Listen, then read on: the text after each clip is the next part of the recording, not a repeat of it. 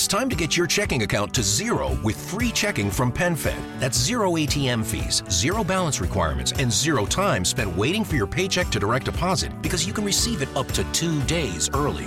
Open your account with just $25 and see how big zero can be. Apply online today at penfed.org slash free checking. Early direct deposit eligibility may vary between pay periods and timing of payer's funding. To receive any advertised product, you must become a member of PenFed, insured by NCUA.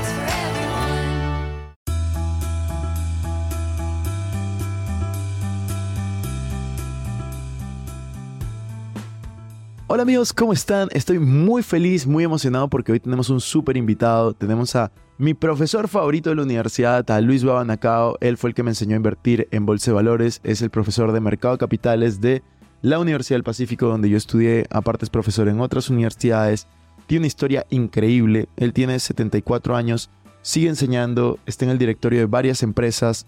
Ha sido parte, yo creo, fundamental de construir la situación económica del país de Perú en los últimos 30 años. Así que si tú eres de Perú o te interesa la historia de Perú, te va a servir muchísimo. Y si no eres de Perú, igual te va a servir porque vas a comenzar a ganar mucha experiencia de temas variados como qué es el mercado de capitales, cómo deberías de invertir. Vas a aprender también qué consejo le daría a una persona joven si es que retroceder en el tiempo, qué es lo que haría diferente. Vamos a ver también cómo es que podemos cambiar todo un país a través de una palabra que es la confianza. Así que el episodio de hoy realmente está muy bueno. Espero que lo disfruten. Estoy muy feliz y muy agradecido de que Lucho haya aceptado esta invitación. Así que vamos por ello.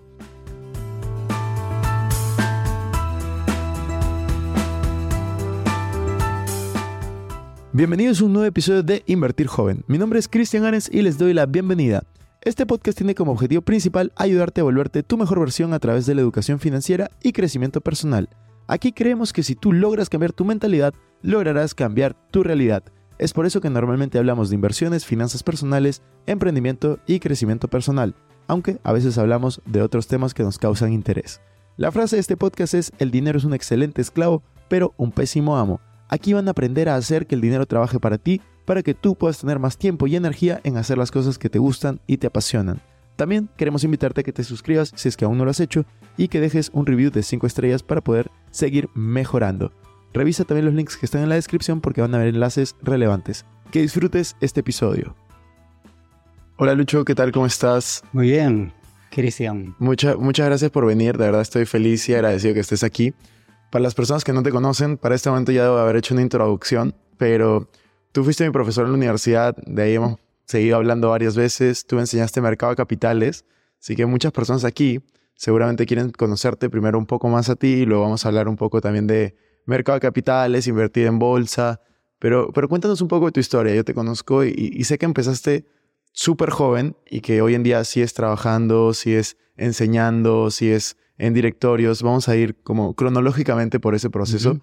Cuéntanos un poco de dónde vienes, o sea, cómo fue un poco tu, tu niñez, la clase de familia en la que estabas y en qué momento decides emprender y luego en qué momento decides invertir. Bueno, yo soy de familia de origen japonés. Mis padres vinieron jóvenes a Perú a hacer la América y se, se toparon con la Segunda Guerra Mundial, ¿no? Y tú sabes que Perú fue aliado de, de los americanos y entonces mi padre con cinco hijos tuvo que vivir este, cinco años este, un poco escondido de la sociedad porque ah, en esa época si te cogían, este, te mandaban a los campos de concentración con toda la familia de Estados Unidos, ¿no? Así que mi padre vivió cinco años escondido con toda la familia y perdió su negocio, ¿no? Tenía un negocio de luminarias que tuvo que abandonar porque este, habían saqueos, etcétera, ¿no? Terminada la Segunda Guerra Mundial, digamos, este, las cosas se suavizaron en el Perú, ¿no? Y toda mi familia, digamos, este, estudiamos en colegios nacionales y yo, a mí me tocó estudiar en el 616. Antes los colegios tenían números, no tenían nombre. Y acabé la secundaria en la Gran Unidad Escolar Bartolomé Herrera. Y después postulé a la Universidad Nacional de Ingeniería. ingresé a la Facultad de Ingeniería Industrial. Hoy día debería estar trabajando en una fábrica, haciendo trabajo de ingeniería, pero el último año tuve un profesor que me enseñó finanzas de la empresa y me cambió la vida. ¿no? Así que salí de la universidad y me dediqué a, al área financiera. Estuve haciendo consultoría un buen tiempo y después de eso hubo la revolución del general Velasco. Allá por los años 70 y joven, este, con ideas, digamos, un poco rebeldes, me involucré en esa revolución, ¿no? Está en, una, un organismo que se llama Propiedad Social, ¿no? que trataba básicamente de convertir el Perú en un país socialista, ¿no? Y al final, como tú sabes, este, la historia cambió, ¿no? Y el proceso se revirtió. Y entonces eh, bajé a la base, ¿no? Y, una de las empresas que habíamos formado era San Hilarión EPES, propiedad social, y me quedé como gerente general de esa empresa que era una empresa de limpieza, ¿no? Gente muy humilde haciendo limpiezas de, de edificios. Fuimos la segunda empresa de ese tipo en el Perú, ¿no? 300 trabajadores. ¿eh? Y mientras mi promoción de la uni, digamos, este, avanzaba, yo estaba en una empresa chiquita de propiedad social, pero gerenciando la empresa, ¿no? Y, y fue bueno, ¿no? Fue bueno ser cabeza de ratón. En ese momento aprendí muchísimo. Después de eso pasé a una ONG, el Fondo Solidario Inversiones Autogestionarias. Era una época en que la micro y la pequeña empresa empezaban a surgir en el Perú. Y el emprendimiento era, digamos, una cosa que estaba en auge. ¿no? Y entonces em, le recibimos una donación de dos millones de dólares y, nos involucramos en el proceso de la, de del emprendimiento, de apoyar el emprendimiento, ¿no? Y ahí me pasé unos buenos años este, promoviendo, digamos, ese tipo de empresas. Y después de eso, digamos, me dediqué a la consultoría, ¿no? Y creamos algunas empresas. Conocida, por ejemplo, hicimos una cooperativa que se llama Abaco, que llegó a ser la primera cooperativa de ahorro y crédito en el Perú. ¿no? Y, y como daba asesoría, me involucré con una serie de empresas. Después de eso me este, decidí dedicarme a directorios, ¿no? Y estuve involucrado, digamos, en directorios de empresas relativamente grandes, ¿no? Pacasmayo, CIER Perú, ¿no? Ese tipo de empresas. Y en algún momento llegué a ser el presidente de Inversiones Cofie, que era una de las tres, habían tres holdings del gobierno, una era Inversiones Cofie, y me tocó, digamos, la época de, de la privatización y, y de devolver las empresas al sector privado, que era anecdóticamente lo opuesto a la idea Claro. del socialismo que, en que comencé de joven. ¿no? Y, y después de eso ya me dediqué completamente a directorios de empresas. ¿no? Y, y- y en el camino vino la crisis del Asia, ¿te acuerdas? Sí. Y en esa etapa era presidente de, de COFIDE. Y me tocó administrar toda la era de, de, todo el efecto cola que trajo la crisis del Asia. ¿No? Y estuve dos años en, ese, en esa tarea. Y, y justamente nosotros éramos banco de segundo piso, apoyamos el sistema financiero nacional y me tocó, digamos, este, administrar esa crisis. ¿no? Como tú sabes, COFIE daba crédito al- las instituciones financieras y, especialmente a, las, a las cajas, ¿no?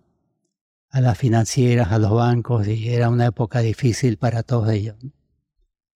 Aprendimos muchísimo de eso y, y producto de eso me encargaron la reforma del sistema financiero las reformas del año 90 y presidí la ley de bancos, la ley del mercado de valores, ¿no? Y pusimos, digamos, en, en la modernidad el sistema financiero, ¿no? Y hoy día, felizmente, el sistema financiero, por lo menos el sistema bancario está muy sólido, ¿no? Gracias, digamos, al, a, a poner en, en valor, digamos, esa, esa actividad, ¿no? Paralelamente, eh, decidí, digamos, retribuir a este, la educación que me dio el gobierno, ¿no? porque estudié toda mi vida en colegio, Universidad Nacional, este, me rolé como docente, ¿no? Y ya llevo casi 45 años de docente. En la Universidad Nacional de Ingeniería. Y después, eh, por una invitación de un amigo, eh, fui a la Universidad del Pacífico y después a ISAM. Así que hoy día dedico dos noches a la semana a la educación. Básicamente una noche a la Universidad del Pacífico y una noche a la semana a ESAM. Esa es mi carga horaria, digamos.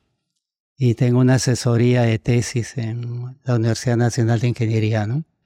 Así Wow. es mi forma de estar en contacto con los jóvenes y, y de devolver algo, ¿no? De lo que me dio la, la sociedad en mis épocas iniciales. De hecho, a mí el curso que más me gustó en la Pacífico en toda mi carrera fue el que tú dictaste, que es el de Mercado de Capitales, porque me parecía súper como coherente y quiero, hablar un poco más de eso. En, en la otra universidad, en, en la uni, ¿también enseñas Mercado de Capitales o qué carrera enseñas? O bueno, en la uni enseñé diseño y evaluación de proyectos de inversión, ¿no? Que Ah. era un curso totalmente diferente al de mercado de capitales. Pero digamos, una buena parte de mi vida este, la he dedicado al mercado de capitales. Y entonces cuando ingreso a la Universidad del Pacífico, ingresé sustituyendo a Felipe Ortiz de Ceballos. Él enseñaba evaluación de proyectos. Y entonces yo fui el profesor que lo sustituyó a él. Y al final acabé, digamos, después de varios años, este, en que enseñé evaluación de proyectos, dejé 10 años de enseñar. ¿no? Y después de esos 10 años en que estuve involucrado con el gobierno, volví a la Universidad del Pacífico, pero ya con curso nuevo, Claro, que fue Mercado de Capitales. Y ahí es que te conocí. claro. Sí. y cuéntame un poco, para las personas que nos están escuchando, muchos de ellos saben lo que es o han escuchado invertir en bolsa de valores, pero no lo relacionan con la palabra mercado de capitales. Mm. ¿Cómo definirías tú mercado de capitales? Sí, bueno, el sistema financiero consta de dos brazos, ¿no? Uno es el que tiene intermediación, donde hay un banco, una financiera, una caja que intermedia entre la unidad superavitaria y la deficitaria. O sea, los que les sobra dinero y los que Claro, necesitan dinero. Así es, ¿no? El que, el que es superavitario deposita en un banco su dinero y el banco que es intermediario busca la mejor colocación. Ese es la- el sistema con intermediación. Y hay otro sistema que es directo, donde no hay intermediario, donde el superavitario le presta directamente al deficitario. ¿no? Y ese es el mercado de capitales, ¿no? El mercado directo. El mercado directo, sí. Dentro del mercado de capitales, la inversión más conocida es la de bolsa de valores, ¿cierto? Así es, sí. O sea, el, el medio, ¿no? Donde el, el piso donde se desarrolla el mercado de capitales es generalmente en un país la bolsa. Y cuéntanos un Mm. poco cómo has visto tú el desarrollo, porque yo, por ejemplo, yo Mm. comencé a invertir en bolsa de valores hace más o menos nueve años, ocho años. Tú comenzaste a invertir en bolsa de valores hace Uf, hace 45 años. 45 años. ¿Cuáles, cuáles son los, los principales, primero los principales cambios, quiero ir por ahí, y luego los Mm. principales aprendizajes que tú tienes al momento de invertir? Sí, bueno, yo soy de la época pues en que íbamos al pasaje Acuña, al local de la bolsa todos los días. Me paraba ahí en la ventanilla, había un vidrio que dividía al público de, los agentes, ¿no? Y, y, este, y hacíamos una especie de club de inversionistas, ¿no? Donde nos pasamos datos y, y conversamos de la bolsa. Soy de esa época en que había pizarra, agentes de bolsa, un griterío dentro del, recinto. Y, y producto de, esa, de ese aprendizaje, escribí un libro sobre, sobre productos y servicios del sistema, ¿no? Y, y me involucré en el, en el tema, ¿no? Eh, en algún momento ingresé a ese piso, a la vuelta de la luna, fui el fiscal de la bolsa y después fui director de lo que hoy día es la Superintendencia de Mercado de Valores. ¿no? Antes se llamaba la Comisión Nacional Supervisora de Empresas y Valores, CONACEP. O sea, estuve en el directorio, o sea, había hecho el recorrido, digamos, de, en el mercado y producto de eso seguramente por esos motivos fue que me nombraron presidente de la comisión que redactó la ley, Claro. que modificó la ley Kemmerer, la ley de bancos y la ley de mercado de valores. Wow. Así que estuve involucrado en todo ese proceso, digamos, de, de reformas que implementamos y convertimos, digamos, la bolsa en una cosa más moderna. ¿No? Una, por ejemplo, antes de la ley, el tarifario le imponían los agentes de bolsa. ¿no? En la ley cambiamos y dijimos esto es libre mercado. ¿no? El usuario debe, debe conversar con el agente cuál es la comisión correcta. ¿no? Claro. debería haber libertad para que si no le gusta pueda mudarse. Deben haber todas las bolsas que, que sean útiles en el mercado, no solamente una bolsa nacional, sino todas las que se originen en, en cualquier región del país, ¿no? No debe haber cautiverio, ¿no? Si yo quiero negociar un título, lo puedo hacer en la bolsa o lo puedo hacer libremente fuera de la bolsa. Claro. Antes había lo que se llama el cautiverio y una empresa inscrita en bolsa obligatoriamente tenía que transitar, digamos, sus, sus títulos a través del sistema de la bolsa con agentes y todo lo demás. ¿no? Y así una serie de medidas que ponían en la modernidad al, al mercado, porque la tecnología estaba avanzando de una manera increíble, ¿no? Claro. Por ejemplo, antes era necesario hacer un procedimiento que era muy físico, ¿no? Y, y lo que propiciamos fue las anotaciones en cuenta, ¿no? Y pusimos, digamos, en posición a la bolsa para que pueda hacerse una negociación electrónica, ¿no? Cosa que hoy día ya es posible en la bolsa, ¿no? Buenísimo. Esa, ese tránsito a la modernidad era necesario porque la tecnología está avanzando de una manera increíble, ¿no? Y últimamente, fíjate, ya se han puesto de acuerdo Santiago, Bogotá y Lima para hacer una sola bolsa. Sí, sí estaba ¿no? viendo eso. Sí, entonces la tendencia que se llama el apretón en el medio, que dice que en el futuro solamente van a existir tres tipos de empresas, las mega, las muy grandes, las millones de empresas pequeñas tipo boutiques, ¿no? que no compiten con las megas, y la tercera es las chicas se juntan para armar una mega. Ujú. ¿no? Y justamente hoy día la bolsa está en ese proceso, ¿no? De convertirse, ojalá en una mega, ¿no? Para poder competir contra la bolsa mexicana, la bolsa de Sao Paulo, ¿no? Claro. Y las otras bolsas mundiales. Buenísimo. Y Sí. cuéntanos un poco ahora la, la otra parte, que es la parte de, ok, me interesa este tema, me llama la atención el Mm. mercado de capitales, me llama la atención la bolsa de valores. Mm. ¿Cuáles son los principales aprendizajes que tú has tenido en estos más de 40 años que llevas invirtiendo Sí. en bolsa? Una de las cosas importantes creo es de que si uno quiere tener una vida plena, abundante, más pronto, ¿no? Eh, tiene, tiene que aplicar conocimiento de que si existen empresas en el mundo, es que probablemente ahí hay más beneficio que ahorrando en un banco, ¿no? Y efectivamente cuando uno ingresa a estos mercados y revisa, digamos, la renta, el beneficio que arroja ser accionista de una empresa, no de lejos, este, las experiencias nos dicen de que los beneficios eh, son muchísimos mayores que las de las que tiene una persona ahorrando en una institución financiera, ¿no? Y eso se debe a que hay un riesgo adicional, ¿no? Claro. Entonces, si uno estudia esos mercados, puede reducir el riesgo al cual esté expuesto y poder acceder a una vida más plena. Y tú, por ejemplo, justo conversábamos antes de comenzar a grabar. ¿Tú en qué horizonte de tiempo inviertes? O sea, cuando tú Sí. compras una acción, porque hay muchas personas que, que nos escuchan Claro. y hoy en día está de moda Mm. comprar una acción o eh, meterte a Forex, hacer trading, minutos, horas, Mm. días. Pero tú que llevas invirtiendo más de 40 años en el mercado de valores, ¿cuál es tu visión al momento de invertir? Sí, fíjate, hay, hay gente que, digamos, es muy agresiva en sus inversiones y gente que es más conservadora. ¿no? Yo diría de que cada uno tiene que ubicarse en su posición correcta. Si yo soy un conservador, debo invertir en cosas, digamos, de bajo riesgo, ¿no?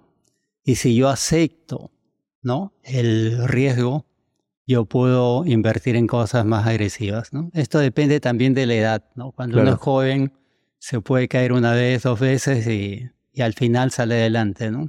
Cuando uno tiene más edad, ya no tiene tiempo de recuperarse, ¿no? Entonces, no solamente es una cuestión de personalidad, sino también de edad, ¿no?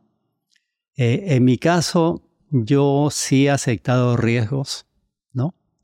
Pero siempre veo el horizonte, ¿no? Generalmente no, no invierto para ganar en una etapa corta, a menos que sea algo que yo intuyo que, que es muy seguro, ¿no? Este, sí, puedo invertir hoy día para, para vender de aquí a dos meses, medio año, ¿no? Cuando sé que algo tiene altas probabilidades de que suceda. Pero en general yo prefiero algo que tenga lo que se llama fundamento. ¿no? Cuando tú inviertes en bolsa hay análisis fundamental, ¿no? donde tú estudias el fundamento de la inversión y si te parece bien, la teoría dice que en algún momento el precio de estas acciones va a llegar a costar lo que debería costar.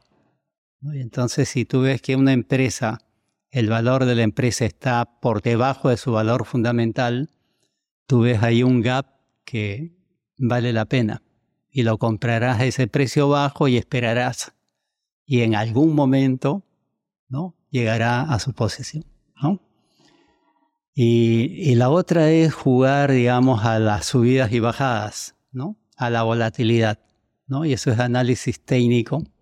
Y hay mucha gente que, por supuesto, para enamorada de ver los cuadros y, y ver cabeza, hombro, cabeza, hombro, y, ¿no? y todas esas figuras que se van presentando y que se repiten en la historia. ¿no? Y como tanta gente ya conoce la teoría de- del análisis técnico, repiten, se repite la, este, la forma de las curvas. Entonces saben en qué momento comprar, en qué momento vender, ¿no? por la trayectoria y la figura que van formando. Claro. Yo en general, eh, yo eh, no soy muy afín a ese tipo de emociones, ¿no? Y prefiero ver oportunidades cuando este, hay, digamos, la, la apreciación de un valor fundamental y puedo comprar por debajo de ese valor fundamental. Me parece increíble eso porque es, o sea, es- de hecho la filosofía que, que, que tú nos enseñaste cuando llevamos el curso y que yo también Ujú. aplico no solamente para la bolsa, sino lo extrapolo a casi cualquier cosa que haga en mi vida, hasta los hábitos que tengo en mi día a día.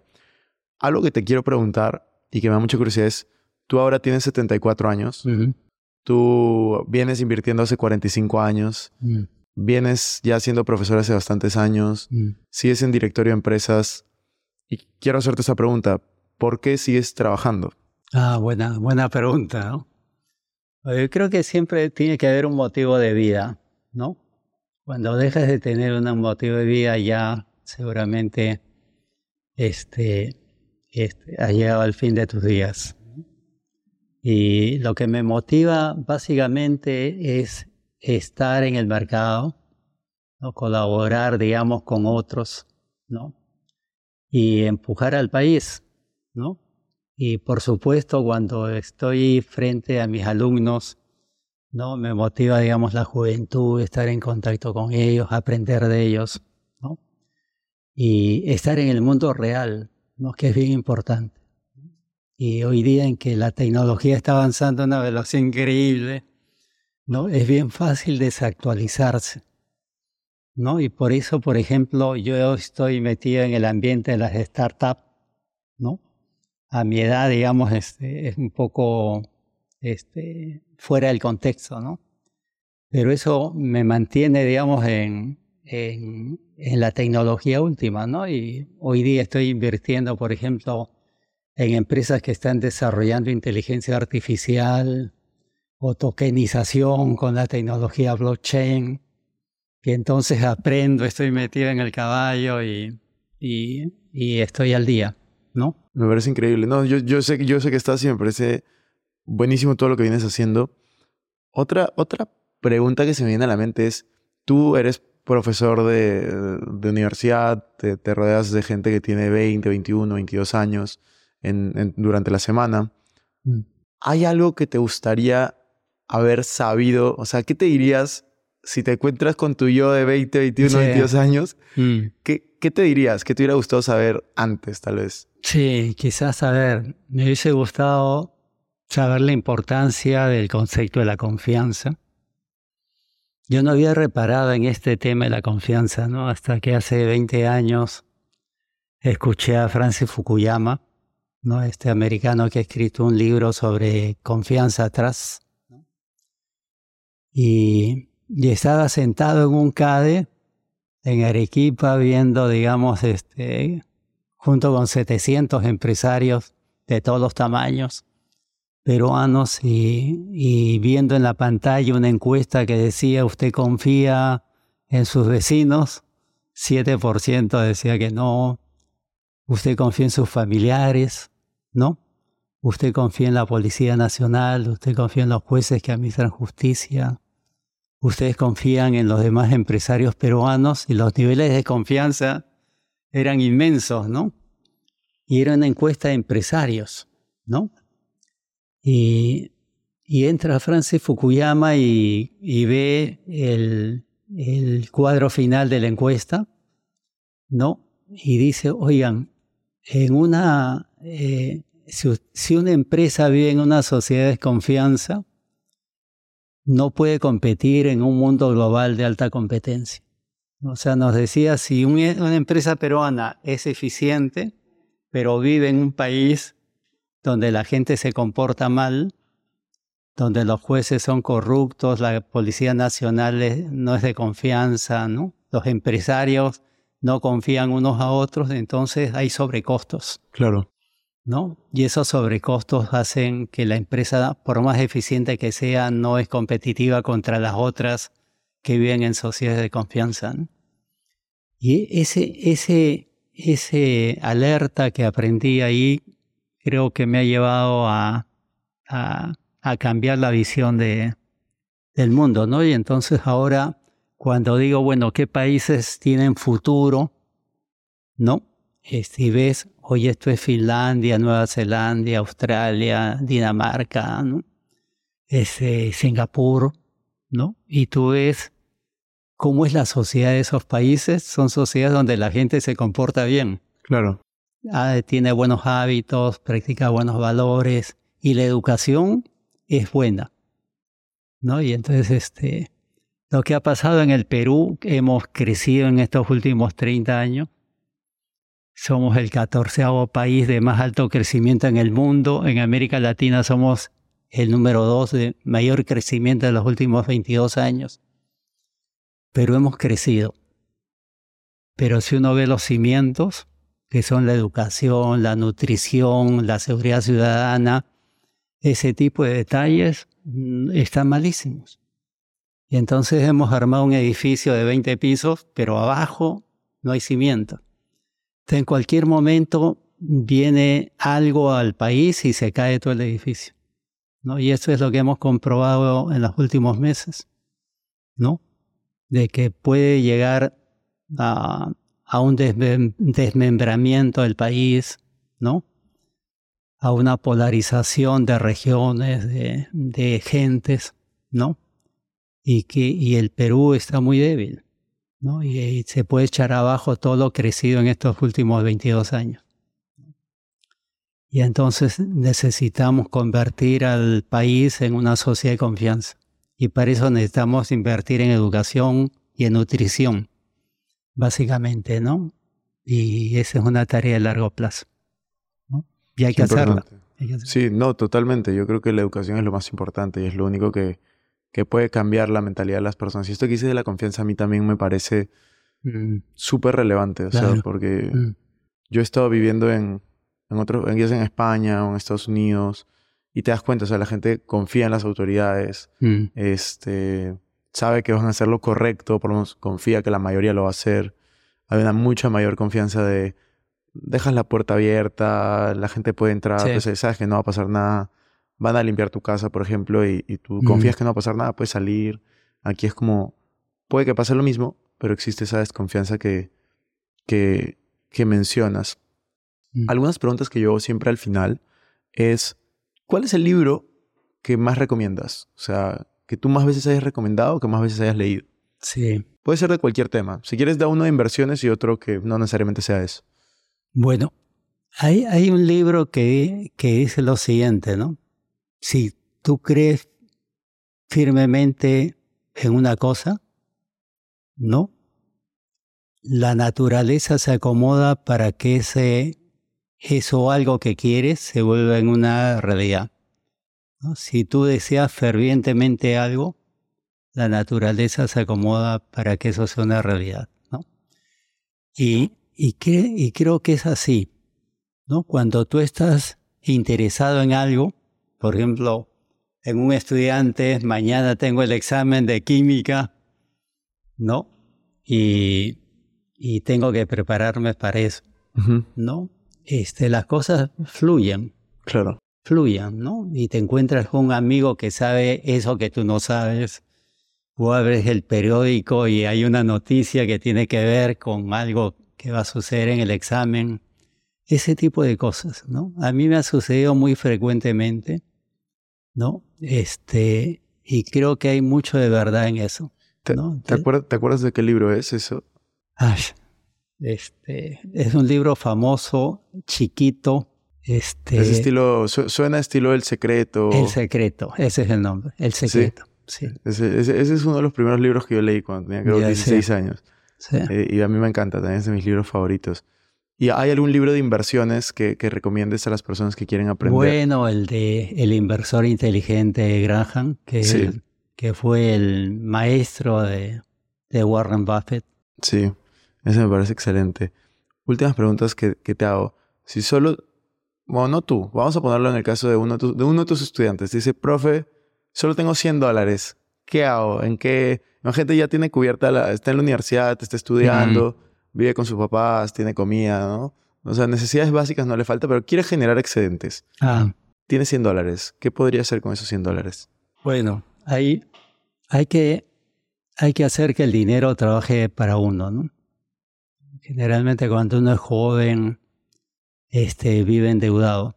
No sale de la universidad, quiere un auto, lo compra a plazos y después quiere una casa, ¿no? Y siempre vive en eso que se llama el círculo de la rata, ¿no?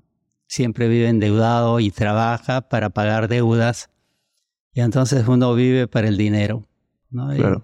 hay que convertir eso en lo inverso, ¿no? Hay que hacer que el dinero trabaje para uno. Entonces, si alguien tiene un dinero, ¿no? Y empieza a invertirlo, ¿no? Su, su pensamiento va a ser diferente hacia el futuro, ¿no? Y si desde el comienzo empieza, digamos, a hacer eso, ¿no? En algún momento va a llegar a que el, el dinero trabaja para uno, Buenísimo. ¿no? Y uno vive de la re- renta que produce el dinero. Total. ¿Y nos podrías compartir alguna frase que te guste mucho? O sea, ¿hay Sí. alguna frase que siempre se le dices a tus estudiantes? Este, o que tú te la repites a ti mismo. Sí, a ver, no una frase, sino creo que es un consejo, ¿no? De júntate siempre con gente que sabe más que tú, ¿no? Y con gente buena, ¿no? Eso creo que es un consejo bien importante, ¿no? Porque a veces uno no toma, no es proactivo en eso.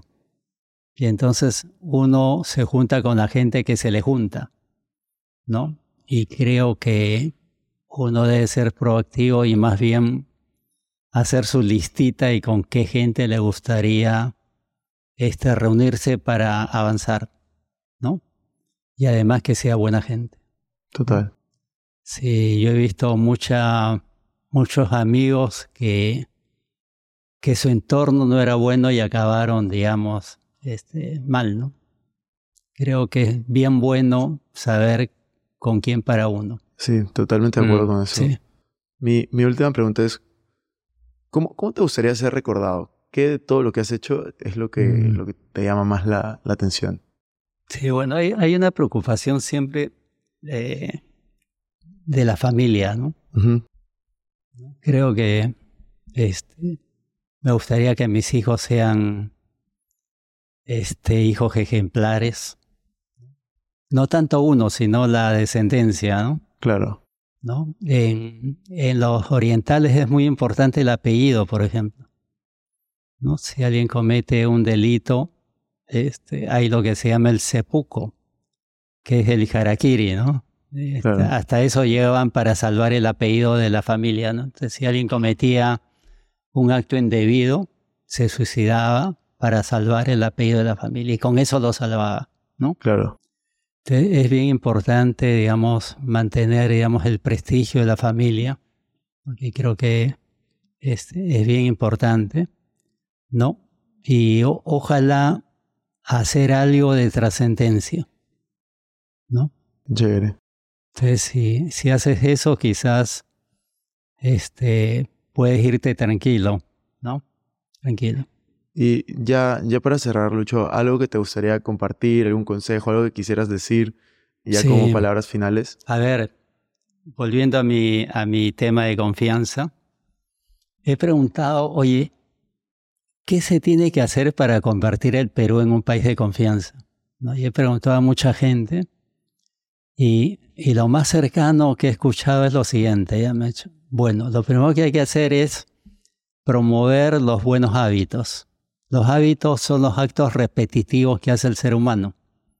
Entonces, cuando uno empieza, digamos, a, a tener buenos hábitos, ¿no? Esos buenos hábitos se convierten en buenos valores. Y cuando esos buenos valores, eh, digamos, eh, van trascendiendo en el hogar, en la escuela, en la universidad, en el centro laboral donde uno pasa la mayor parte de su vida, se van formando lo que se llaman pequeñas sociedades de confianza, ¿no? Y cuando hay muchas pequeñas sociedades de confianza, eso se va contagiando y al final el país acaba en una sociedad de confianza, ¿no? En los viajes que he tenido, he estado, por ejemplo, en Alemania y, y tú has estado en Alemania y has visto que en el metro de Berlín tú compras tu pasaje y nadie, no hay una valla para pasar al tren, ¿no? Eso, eso es confianza, básicamente, ¿no? Que todo el mundo está comprando sus pasajes y subiendo al tren, ¿no? En Japón yo he visto firmar un cheque y sacan un tampón y ¡pum! Ni siquiera es una firma a mano, ¿no? Claro. es un tampón, un sello. Sellan el cheque. Y yo le preguntaba al, al empresario ese, ¿no? Oye, ¿y si yo mando a hacer un tampón? Y, y me quedó mirando y me dijo, oye, pero aquí nadie piensa en eso. No, o sea, es casi imposible pensar que una persona va a cometer un delito, Claro. ¿no? Y si dejas la billetera en el taxi olvidada, eh, eh, la probabilidad es 92% de que tu billetera va a quedar intacta en una comisaría, ¿no? El Perú necesita cambiar, ¿no? Y, y eso creo que empieza por la educación, cambiar los hábitos de la gente, ¿no? Para que al final el Perú en el mediano plazo se convierta en una sociedad de confianza. Y si es así, la inversión viene sola, ¿no? Pero es un país que tiene unos recursos naturales importantísimos y la inversión vendrá. Lo único que si no viene en la cantidad necesaria es porque no hay seguridad, ¿no? Este, no hay las condiciones para que se cree esa confianza del inversor. Y por eso las inversiones de países desarrollados no vienen al Perú, ¿no? Y a las licitaciones se presentan empresas de países este, que no tienen sociedades de confianza muy arraigadas. Y entonces este, se cometen esta, este tipo de, de atrocidades que hemos visto. Así que hay que trabajar ese tema. ¿no? Buenísimo, seguro que, que lo vamos a ir trabajando y, Mm. y nada, Lucho, muchas gracias por, por tu tiempo. Sé A que ti, andas a mil, pero le, le he pasado muy bien, así que espero que nos veamos pronto. Ok, felicitaciones. No, gracias. Gracias.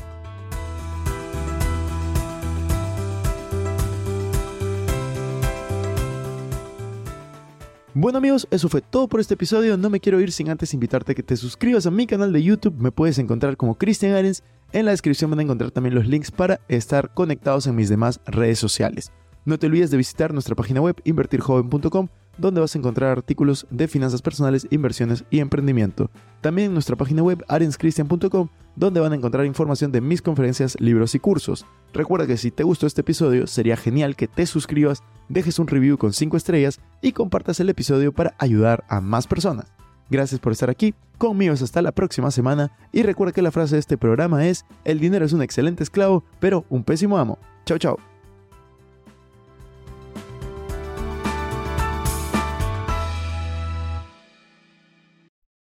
Este es un podcast producido por Explora.